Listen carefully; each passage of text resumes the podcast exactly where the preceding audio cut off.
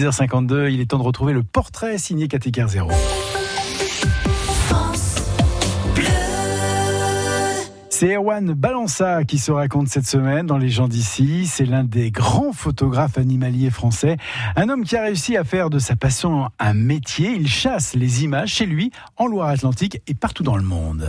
Alors moi je suis né à Orléans, donc euh, quasiment les, pieds dans l'eau, dans une clinique qui n'existe plus maintenant, mais qui était au ras de la Loire en 1972. Quel milieu? Eh ben j'ai dit un milieu au bord de l'eau, puisque je pense qu'une des premières choses que j'ai dû apercevoir après mes parents, c'était la Loire qui, coulait en bas de la clinique.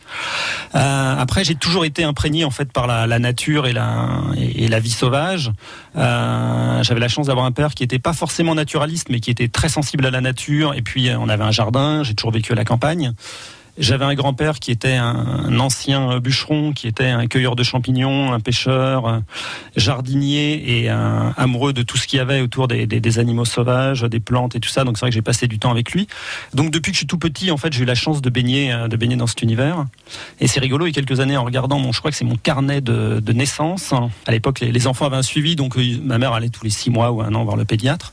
Et au bout de quelques mois, le pédiatre avait marqué, je pense que ça l'avait amusé, il a mis imite le cri des animaux, alors qu'à l'époque je ne savais pas parler. Donc c'était, je pense, mois, quoi. Vous imitiez le cri des animaux.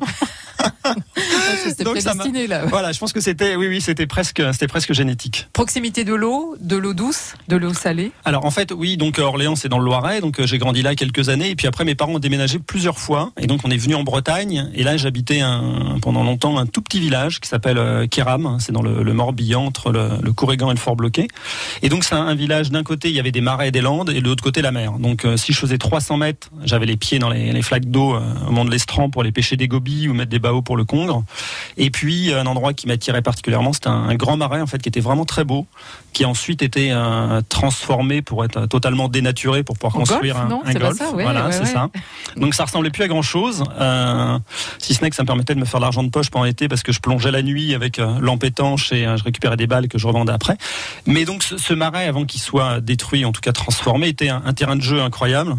Donc je bricolais des petits radeaux avec des, bidons, des morceaux de planche à voile, des, des palettes, ce qui me permettait d'aller dans ce marais. Et euh, voilà, mes premiers amours, du coup, euh, au niveau faune sauvage, ça a été, bah, évidemment, euh, j'avais flashé sur un oiseau qui est le, le des roseaux, qui est un rapace qui vivait dans, ce marais à l'époque. Il y avait évidemment toute la faune classique qu'on peut retrouver au bord de l'eau, et puis aussi toutes ces ambiances. Alors évidemment, je faisais pas de photos, hein, mais c'est vrai que déjà les, les, matins de brume, les ambiances de roselière en hiver et tout ça, c'était quelque chose qui me, bah, qui a ouais, qui a porté mon enfance. Donc j'ai passé, ouais, presque toute ma vie, je dirais, au bord de l'eau, qu'elle soit douce ou salée. Et Owen Balança habite d'ailleurs depuis de nombreuses années hein, sur les rives du lac de Grandlieu. Il a publié de nombreux ouvrages, collabore avec des revues en France et aussi à l'étranger.